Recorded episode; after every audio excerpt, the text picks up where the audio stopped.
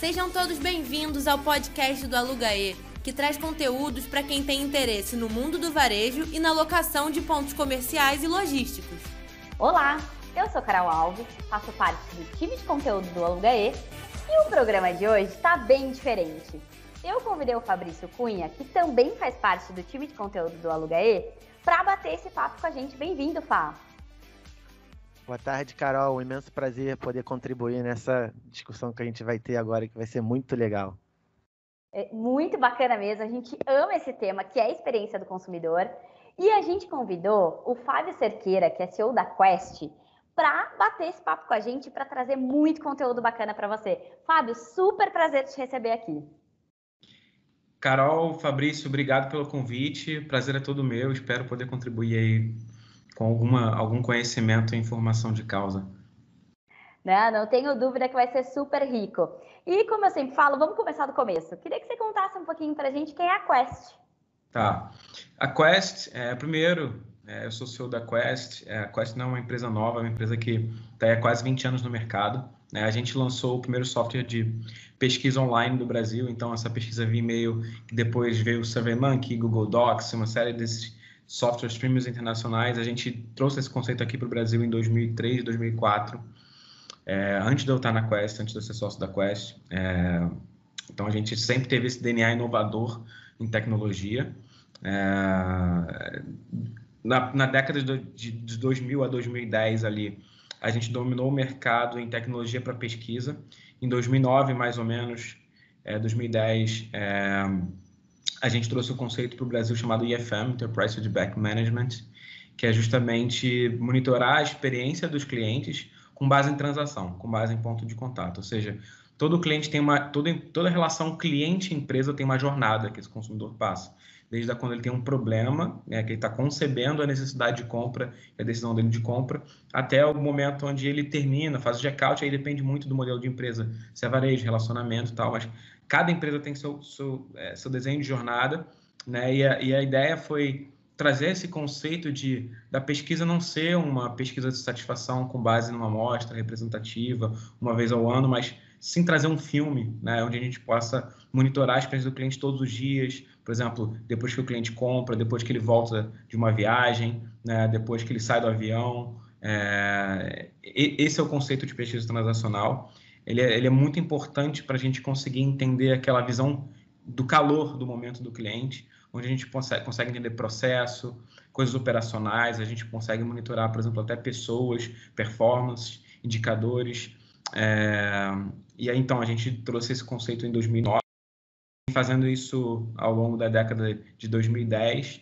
É, a gente também, né, os sócios da Quest são, são coautores da, da da Vortex, que é uma startup americana que agora está em Atlanta, mas foi acelerada pela 500 Startups nos Estados Unidos, que é a terceira maior aceleradora do mundo. É, já está, se não me engano, agora indo para Series B. É, eu sou também coautor e, e sócio lá da Vortex. E agora a gente está lançando esse ano é, uma metodologia nova né, de, de decisão do consumidor que chama ERIC, que pega o lado emocional, racional, inconsciente e consciente da decisão de recomendação e, e de valer a pena do consumidor e de satisfação. E a gente está lançando também uma tecnologia nova que chama Live Survey, que é uma tecnologia de interação humanizada de experiência de pesquisa via vídeo. Então, isso é o que a Quest é. A gente, então, é uma consultoria de métrica de experiência do consumidor, é o que a gente faz todos os dias, é o que eu faço todos os dias há mais de 10 anos. Eu sou economista, tenho MBA em marketing estratégico, então tenho um pouco dessa visão quant e quali do mundo, e é por isso que eu gosto tanto desse mundo de experiência do consumidor. Que história interessante, super legal ouvir você falar.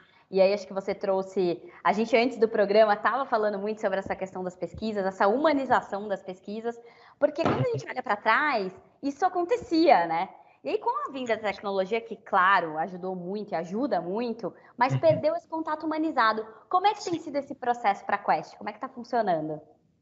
Então, isso foi um diagnóstico que a gente fez ano passado, né? justamente estando dentro de muitos clientes, a gente trabalha hoje com grandes contas, desde grandes bancos, grandes telecoms, grandes players de B2B, então a gente está dentro das maiores empresas do Brasil e algumas do mundo, e nesses contatos, a gente tem visto que nos últimos 10 anos o mercado inteiro tem caminhado por um processo de digitalização, né? que é escala entendimento, experiência do consumidor. Chatbot, URA, várias tecnologias que tornaram, por exemplo, a, é, caminhar para o processo de e-commerce, tornar o cliente omnichannel. Só que isso tudo foi muito bacana, que gerou facilidade para o cliente, né? Dentro da metodologia de experiência do consumidor do Joe Pine significa time well saved, significa que poupou tempo para o cliente, isso agrega valor para a experiência do cliente.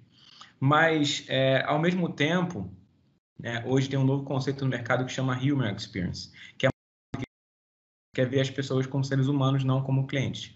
Né? Então, quando você coloca o, o cliente como cliente, você esquece que existem necessidades anteriores de interação que essa pessoa tem. Né? Então, quem que gosta de interagir com uma URA? Ninguém. Então, você facilitou e reduziu o tempo de atendimento, que é bem intangível, mas a pessoa odeia ligar e ter que participar da URA.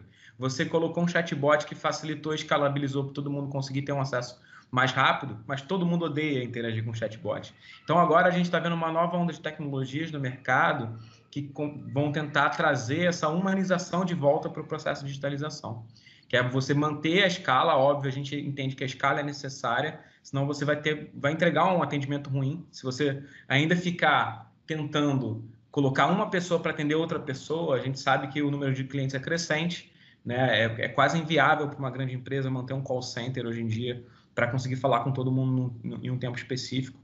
É muito curto, que é o que o consumidor demanda. Então, a gente precisa trazer tecnologias e, e novas formas criativas de pensar a experiência do consumidor que vão humanizar essa experiência. Tá? Então, a gente está trazendo tudo isso. Imagina você poder ser entrevistado é, pelo o dono da empresa, né? Você poder ser entrevistado pelo dono da Lojas Americanas, pelo presidente das Lojas Americanas. Você pode ser entrevistado, por exemplo, pela Paula Oliveira, que representa é uma, uma personalidade que representa a Fiat, por exemplo.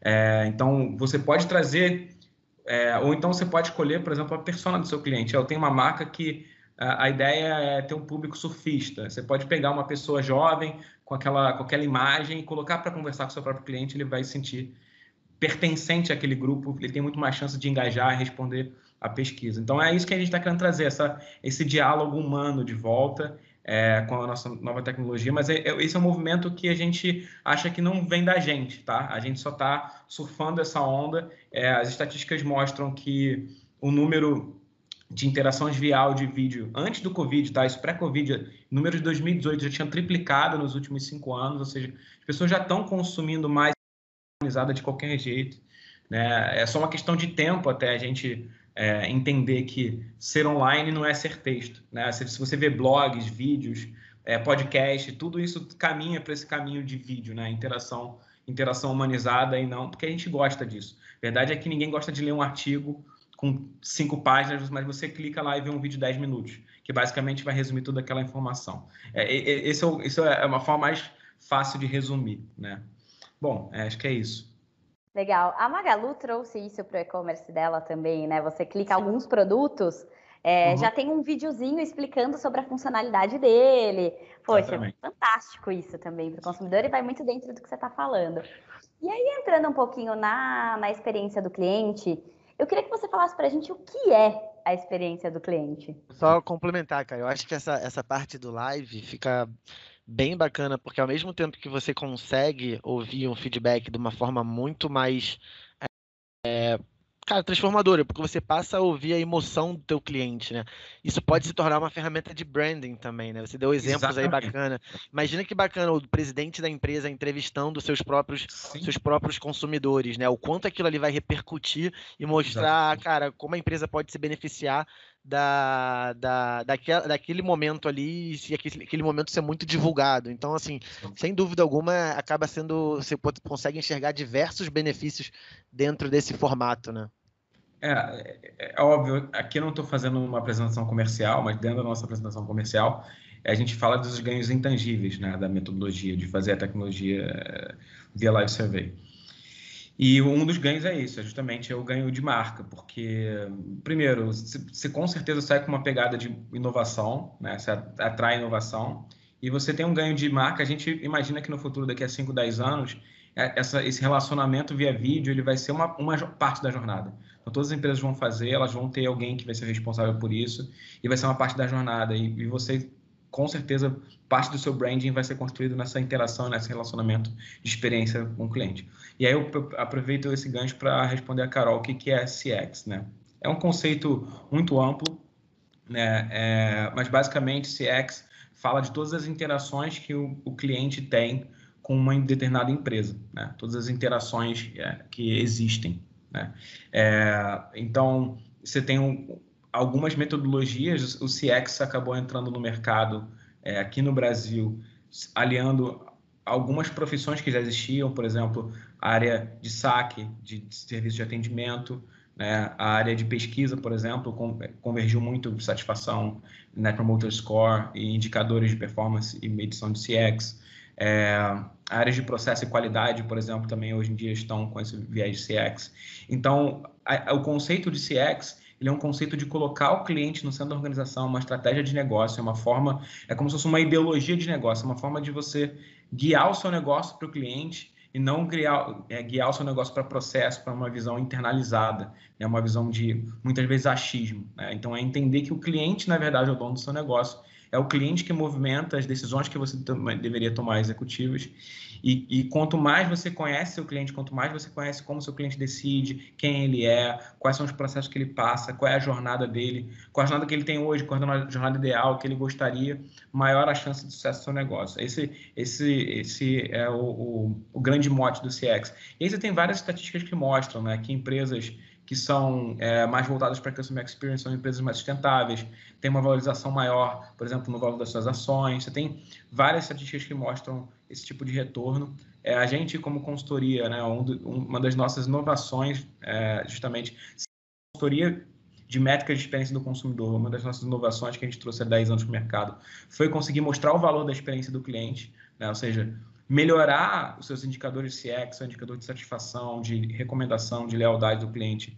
Não, você não deve fazer isso porque você é bonzinho, porque você quer tratar bem seu cliente, mas porque isso é rentável para o negócio. É, a gente tem metodologias que conseguem mostrar, por exemplo, uma correlação clara entre esses indicadores e aumento de ticket médio, aumento de cross-selling, aumento de upselling, aumento de retenção e lealdade de cliente, ou seja, o, o, lifetime value do seu cliente aumenta, você consegue manter ele mais tempo na sua carteira. É, ou no caso de varejo, que é para quem está falando aqui, a recorrência de compra aumenta. Né? O indicador de recomendação, por exemplo, de NPS, ele é um excelente preditor de levar o cliente na sua loja. Ele não é, um, ele não é o melhor preditor, por exemplo, quanto o cliente vai gastar dentro da sua loja. Mas ele é um excelente preditor de, olha, se eu tenho um cliente promotor, a chance dele ir na minha loja e não ir na do concorrente é muito grande. Mas uma vez que ele entrou da minha porta para dentro, aí é um trabalho de venda, é um trabalho de é, visual merchandising, tem outros fatores que fazem ele gastar. Óbvio, além do, do budget dele, quanto ele pode pagar, então tem muitas outras variáveis que acabam é, sendo mais relacionadas, apesar da, da, da, recomendação também ser relacionada ao quanto ele gasta, mas não é fortemente relacionada. Né? Geralmente a recomendação é mais relacionada à fidelização e à redução de churn. E você falou que um ponto bem legal, que é que existem diversas metodologias, né, para que você possa Sim. medir a experiência do cliente. Fala um pouquinho uhum. para a gente, assim, sobre a diferença é, entre NPS, Conjoint, MaxDiff, a própria Legal. Worfix, e também uhum. quando que cada uma delas é aplicada. Legal. Cara, excelente pergunta. É, essa é uma pergunta que é muito comum a gente receber. Não existe metodologia perfeita, você tem metodologias mais adequadas para alguns momentos. Né? O NPS ele, é uma metodologia que tem uma grande vantagem por ser a metodologia hoje mais usada no mercado. Né? Então, você tem benchmark mais fácil, você consegue fazer bench até com outras empresas, entender como elas implementaram. É, é uma metodologia muito mais conhecida, muito mais fácil de alguém na sua empresa já conhecer. Então, a criação de cultura de NPS em si é muito mais fácil, por já ser uma metodologia implementada por milhões de empresas do mundo afora. Né? A, a, metodologia anterior ao NPS, que era a pesquisa de satisfação, que todo mundo já ouviu falar, né? Então, deixa eu só voltar um pouquinho para dizer o que é o NPS, né? Porque o público pode não conhecer, apesar do NPS ser bem conhecido. NPS é, é, é, a sigla de Net Promoter Score, que basicamente é um, é um indicador de recomendação, né?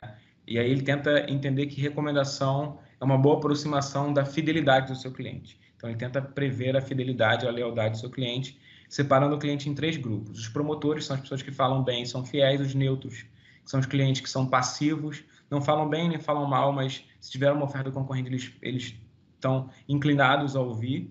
E os detratores são aqueles clientes que falam mal, fazem boca a boca negativo e não são fiéis, estão insatisfeitos, basicamente. Tá? Esse é o indicador hoje mais conhecido, mais utilizado no mercado. Você tem as pesquisas de satisfação, que são mais antigas.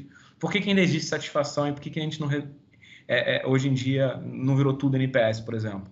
Porque, por exemplo, se eu quero fazer, lembra daquele modelo que eu falei da pesquisa transacional? Vamos supor que eu queira fazer uma pesquisa com call center ou eu quero fazer uma pesquisa espe específica sobre o atendimento dentro da loja. Não tem como eu falar de recomendação. Ninguém recomenda o call center. Né? Então, o, a, a, pesquisa de NPS em si, por mais que você consiga fazer metodologias transacionais também de NPS, se você quiser um indicador preciso específico para um determinado momento da jornada, em geral a satisfação ainda é melhor. Né? Se eu quiser uma satisfação com a entrega, se eu quiser satisfação com meu produto, se eu quiser satisfação, você ainda vai precisar ainda de elementos de pesquisa de satisfação dentro vezes aliado, tá? Essas coisas não, não, necessariamente são concorrentes, elas podem estar alinhadas. Então, a pesquisa de satisfação muitas vezes tem também NPS como elemento ali dentro, tá? A Vortex, como você falou, a Vortex é uma, uma nova metodologia que a gente lançou em 2014, 2015 no mercado internacional, que tenta é, trazer um framework único de análise, tá? é, escalável. Né? Então, porque hoje você tem o NPS, o NPS não tem uma empresa. O NPS não é uma tecnologia, o NPS é uma ideia, é uma metodologia. Então, tem várias empresas que aplicam de forma diferente. Você muitas vezes precisa de uma empresa parceira ou precisa de um software. Né? Então, você não tem uma, uma tecnologia específica que seja habilitada para fazer isso. É, apesar de terem tecnologias especializadas em aplicar NPS, não, é, não, não, tem nada formal do NPS. Né? O NPS é uma metodologia que foi lançada por um grupo, é, mas eles detêm até, por exemplo, a Bain Company é a empresa que detém é, a marca, mas eles não, eles não é, é, apesar deles aplicarem, todo mundo pode aplicar, então não existe um, uma fidelização ou se você é obrigado a consumir com a Bain Company. A Vortex é diferente, é uma metodologia de uma empresa de, baseada e, e, e, fica dentro de uma tecnologia específica que usa machine learning e usa uma série de processos para conseguir explicar ao consumidor. E ela traz uma grande vantagem com relação ao NPS, que vale a pena, que é o indicador mais correlacionado com todos esses indicadores de negócio que eu falei, né? Ticket médio, venda, cancelamento, porque a decisão de vale a pena é a última decisão que a gente sempre toma para tomar qualquer decisão. Né? Seja você escolher um namorado, seja você, é, pensando aí na Carol, né? É, é, seja você é, escolher um emprego, seja é, escolher que carro você vai comprar, a gente sempre pesa benefícios e custos e toma essa decisão de vale a pena. Né? Então, é, por isso que esse indicador que chama Worthix, ele é tão poderoso porque ele mede vale a pena e ele tem uma metodologia, uma tecnologia atrelada. Ele é muito interessante, tem crescido muito nos últimos dois, três anos no mundo inteiro. Tem várias marcas muito grandes que consomem a Vortex, tá? Você falou de outras duas metodologias que são metodologias que não são para medida de experiência. Então, Vortex pesquisa de satisfação, NPS, e tem outras, tem, tem medidas de esforço, entre outras medidas que também são é, indicadores de experiência. Você falou de conjoint MACTIF. Conjoint MACTIF são medidas de decisão.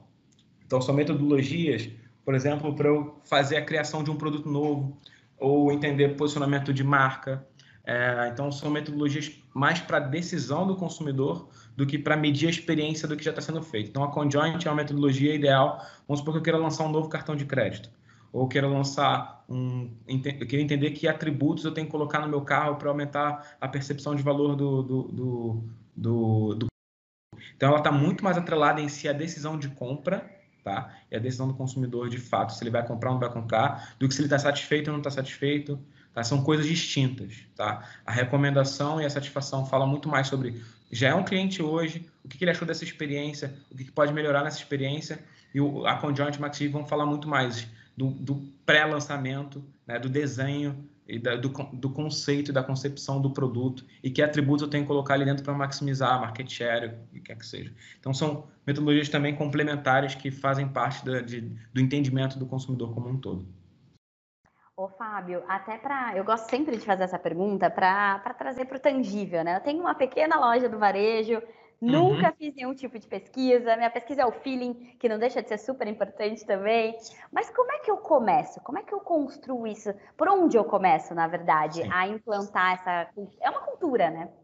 Com certeza. Primeiro, é o que você falou, acho que é, você, você pode pensar em, alguns passos. O primeiro passo é se convencer de que o cliente ele é um, ele é um stakeholder, ele é, ele é uma parte muito importante do seu negócio, né? De que o dono do negócio não é você. É, eu sou dono de negócio, então eu consigo entender que, é, por mais que a gente tenha essa, muitas vezes essa vaidade de achar que o controle está com a gente, na verdade o controle não está com a gente. Se a gente não tem cliente, o negócio não existe. Então o, o, o cliente é nosso sócio, tá? Independente se você quer isso ou não.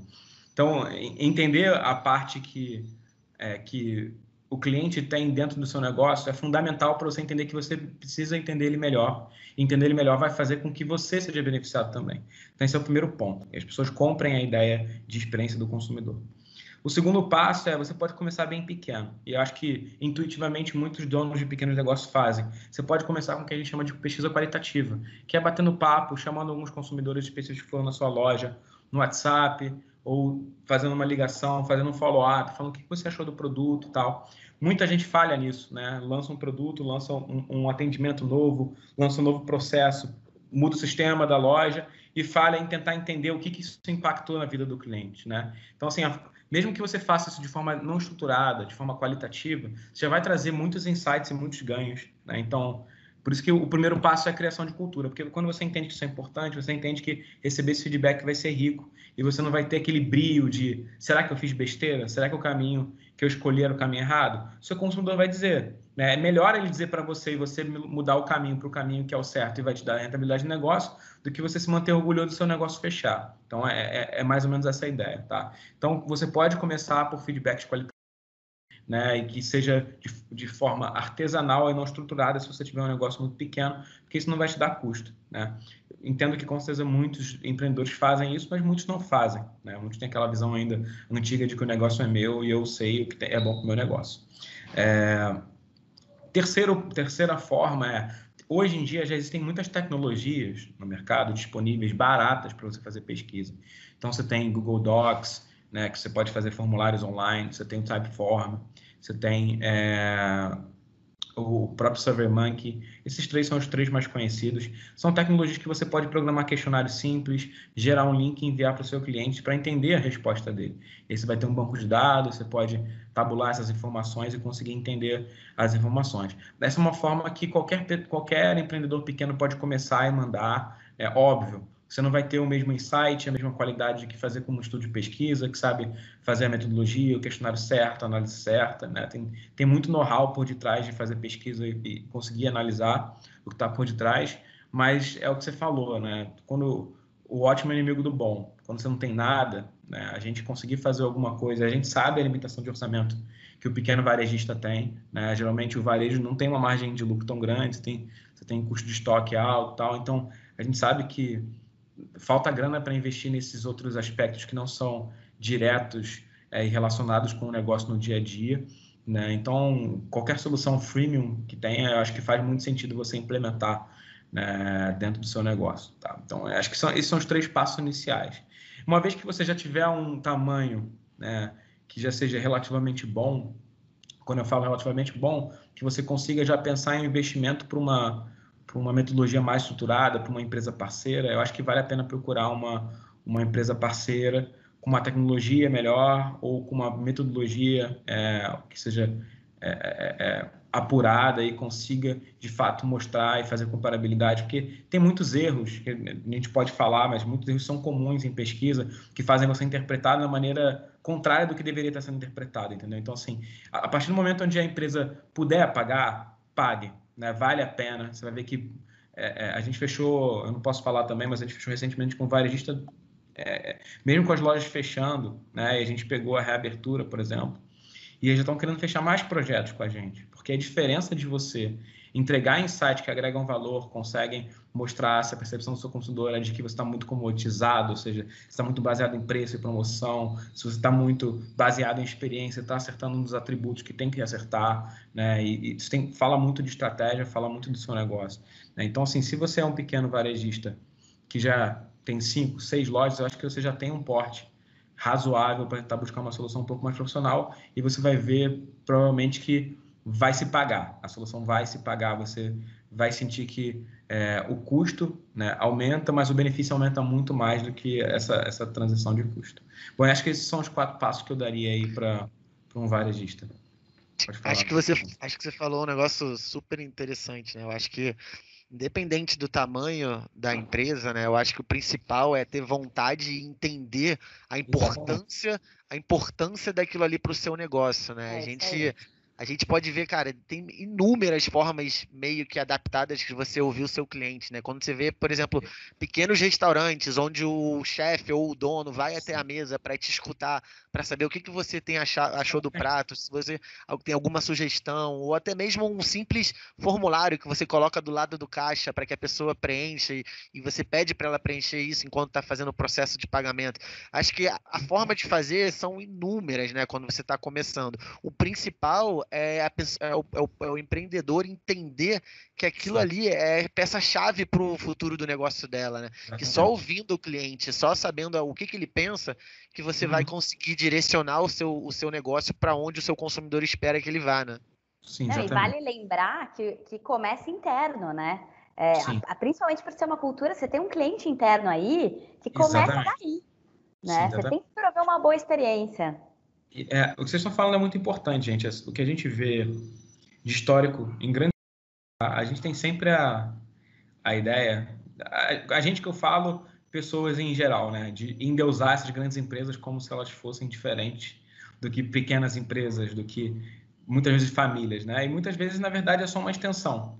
Né? E você vê os mesmos problemas acontecendo em grandes organizações. Né? E um dos problemas que a gente vê é que você tem grandes pro programas de NPS de satisfação, mas você não tem a cultura. Então, por isso que eu coloquei a cultura, e o Fabrício falou muito importante. Eu coloquei a cultura em primeiro lugar. Nada do que vem em seguida faz sentido se você só vai ter um número para você pegar aquele relatório e engavetar. Isso não faz sentido, gente. E, isso, e eu canso de ver isso. Canso de ver, ah, cara, ah, alguém falou aqui que precisa de uma pesquisa de satisfação. A pessoa vai lá e conduz uma pesquisa, de satisfação. O que, que você faz? A gente faz uma puta análise, manda o relatório, apresenta o relatório para lá e a área de CX, por exemplo, pega aquilo ali, não dissemina dentro da, da organização, engaveta porque o insight foi contra o que eles acharam que deveria ser. E aí, o que acontece? Nada. O indicador continua caindo ou andando de lado. Agora, as empresas que colocam né, o uso, por exemplo, de dashboards, né, que é você consegue disseminar, por exemplo, na ponta. A gente tem várias empresas varejistas e, e, e de performance que botam as lojas para acompanhar os indicadores de NPS de cada uma das lojas, né? Desse indicador de recomendação. Isso é meta, né? Pra isso é meta, né? meta.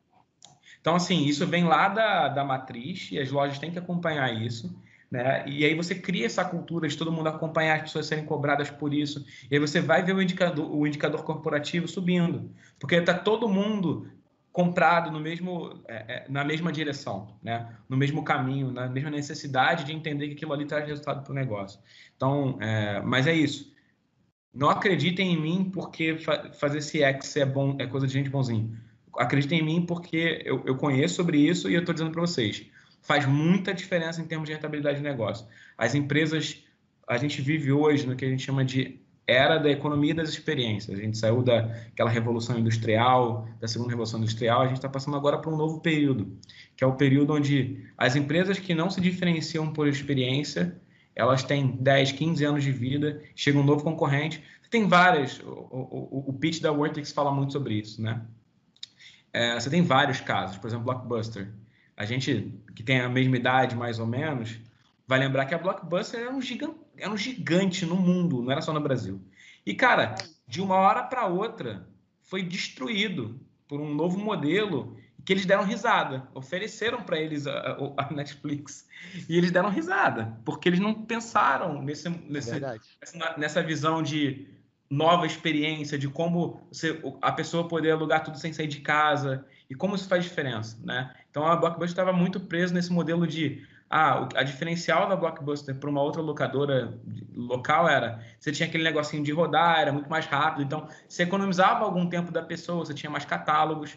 Mas aí chegou uma outra empresa que pensou de uma forma completamente disruptiva, entregou uma experiência muito melhor, muito mais personalizada para você, com algoritmos que já te indicam coisas que você tem que ver, com produção de conteúdo próprio, destruiu aquele modelo de negócio que era gigantesco. Então, a gente está vendo um momento onde empresas gigantes somem de em dois, três anos porque são varridas por um novo concorrente, cara. E assim, você não estou falando só de empresa, estou falando de instituições. O que, que era o táxi, né? A instituição do táxi. E o quanto a instituição de táxi foi abalada por causa do Uber, por exemplo, né? Desses aplicativos os táxis estão loucos, né? Estão, você viu protestos, taxistas. Então, assim, tem muita coisa hoje acontecendo no mundo que é puramente baseada em experiência. Então, sempre vai ter um consumidor querendo uma experiência melhor, vai ter uma empresa olhando essa necessidade de experiência melhor. Isso vai gerar valor para o seu cliente e é aí que você vai se diferenciar. E se você continuar sempre pensando nisso, você vê que a Amazon e o Jeff Bezos são geniais porque eles fazem isso melhor do que ninguém. A Amazon está sempre se reinventando. A Amazon não parou. Ela cada vez lança uma nova empresa. O Google faz isso, cada vez lança uma nova empresa. É olhar para o futuro, né? Exatamente. olhar para o futuro. A gente é protagonista da quarta revolução industrial. Exatamente. é protagonista, você tem que olhar para frente. Exatamente isso. Eu acho que uma das coisas que você falou também que acho que conversa muito com isso.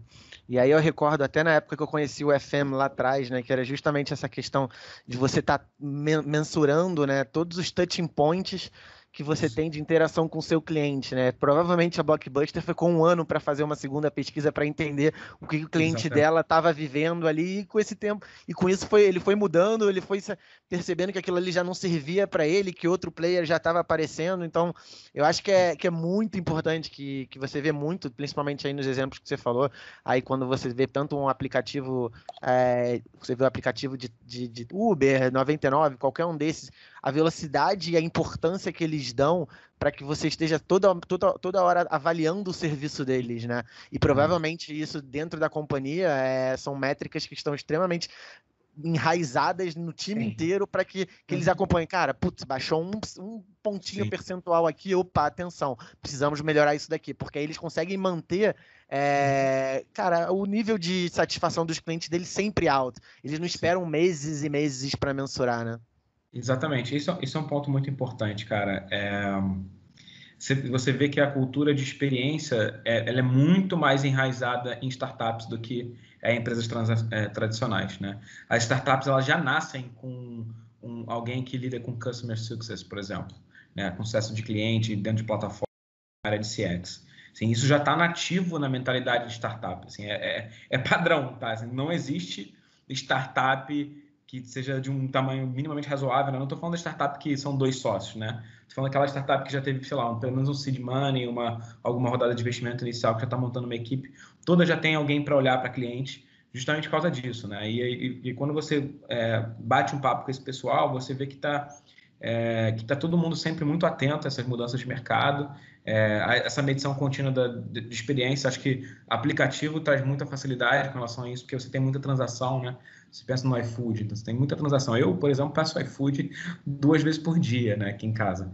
Então, é, eu estou avaliando o tempo todo o entregador, o aplicativo tal. Então, assim, eles realmente têm muito mais informação e muito mais capacidade de ser preditivo do que um varejo tradicional, né? Agora, mesmo para o varejo tradicional, é importante, assim, eu acho que o que eu acho que tem que ser colocado em primeiro lugar aquilo que eu falei. É, faça experimentos qualitativos. Lançou alguma coisa nova na sua loja, mudou a vitrine, chega para sua consumidora, conversa, mas não chega assim, ah, gostou? Isso não é a pesquisa, né? Bate um papo, fala assim, olha, eu posso é, levar você para jantar? Vamos bater um papo? Ou então, é, e aí ouve verdadeiramente seu consumidor. Aproveita aquele tempo para perguntar só sobre a vitrine. Ela vai te dar o, o, o, insight sobre a vitrine, mas fala sobre outras coisas. Aproveita aquele momento para experimentar, né? Lá, paga um jantar, paga um, um, dá um desconto na próxima compra, enfim, dá um jeito de você conseguir que aquela, aquela pessoa pare, sei lá, 10 minutos para conversar com você. Não pega só um gostei, que esse é um outro problema que acontece muito no varejo especificamente, tá? É, a gente cansa de empresas procurarem a gente porque elas implementam aqueles negocinhos, sabe, no checkout, de você dar uma notinha, dar uma mãozinha uhum. para cima, uma carinha, farmácia, tem muito isso. Cara, isso não serve de nada, na verdade, isso não serve de nada, porque você saber só a avaliação do cara, muitas vezes, você vê, você vê agora que nos aplicativos todos, você tem a avaliação, e quando você dá a avaliação e a avaliação é baixa, você tem que dar o um motivo da nota. Né? Porque se você não tem um motivo, cara, você não tem plano de ação nenhum, você está cego. Você vai ver de que, de, que, é que de um indicador caiu 20 pontos, e aí? Você vai fazer o quê? Nada. Então, para que serve você medir se você não sabe como você vai acionar aquilo? Né? Então, esse é um grande problema hoje das pesquisas dos varejos pequenos. Né? Os varejos ficam muito interessados. Ah, eu preciso medir, vou colocar um totem. Para mas, cara, pessoas ficam desesperadas. Falam, não sei o que fazer com isso. Eu tenho um, um indicador aqui que era 3.5, foi para 3.7, caiu para 3.4 e eu não sei o que estou fazendo de errado. Aí eu falo, cara, então vamos medir direito? Tem uma forma certa de fazer. Não, e você colocou pontos super importantes, acho que no nosso bate-papo, que é o quanto o cliente é importante nesse processo. Você que é economia, é, uhum. com certeza viu isso na faculdade, que não se, explica, não se explica a pobreza, né? A gente veio dela, se explica a riqueza. E nesse processo de riqueza, sem dúvida, o cliente, cara, ele é. Ele explica muita coisa, né? Exatamente. Nossa, Carol, você falou uma das coisas agora que eu acho que a maior parte das pessoas no mundo não conhece, né?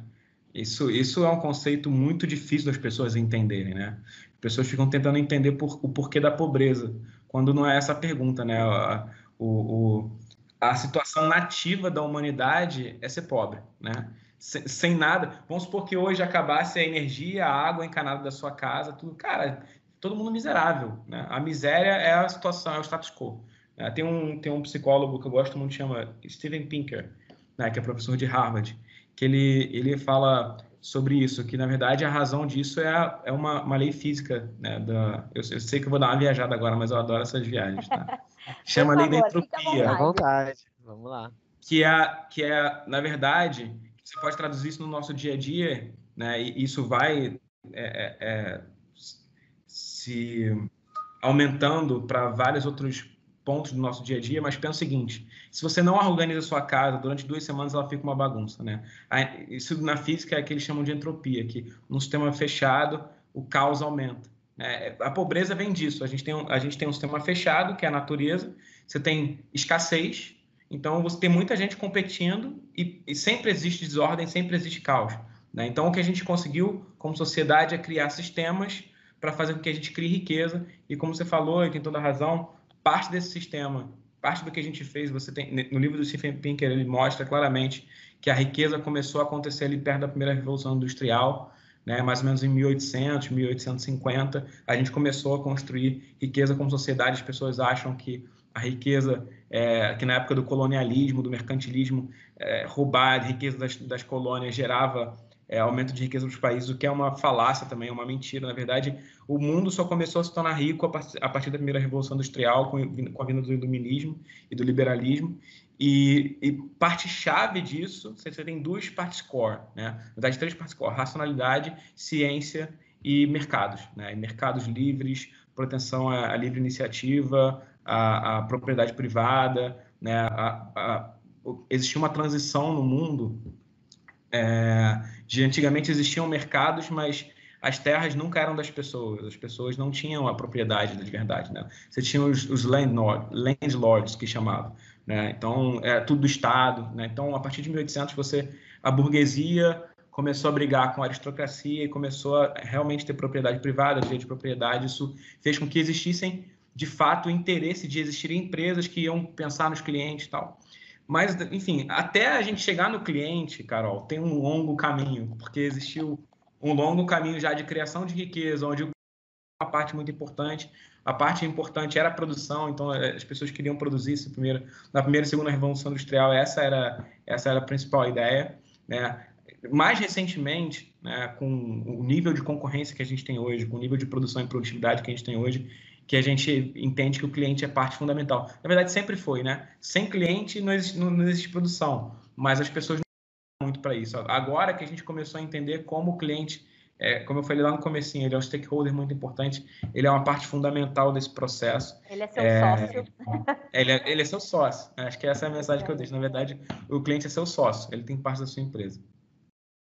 Bacana, Fábio. Poxa, eu queria muito te agradecer. A gente está chegando aí na reta final, que é a parte que eu mais lamento do programa, principalmente quando o papo tá bom. É, mas antes de a gente finalizar, eu gosto também de sempre fazer a mesma pergunta.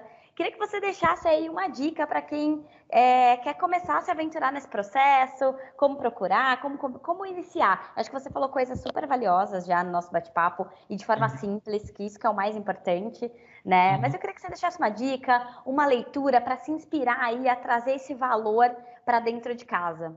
É, eu, eu, eu daria três dicas, tá? É, uma das dicas, a gente tem um blog, né, o blog da Quest, lá tem bastante informação tem sobre NPS, MaxChief, você consegue entender melhor tudo o que eu falei com mais profundidade, consegue pelo menos sair do zero para algum lugar. E assim, conteúdo de qualidade, conteúdo revisado, eu, eu passo, é, participo da curadoria desse conteúdo, tá? Então, é, eu, eu garanto a qualidade e, e é escrito pela nossa equipe.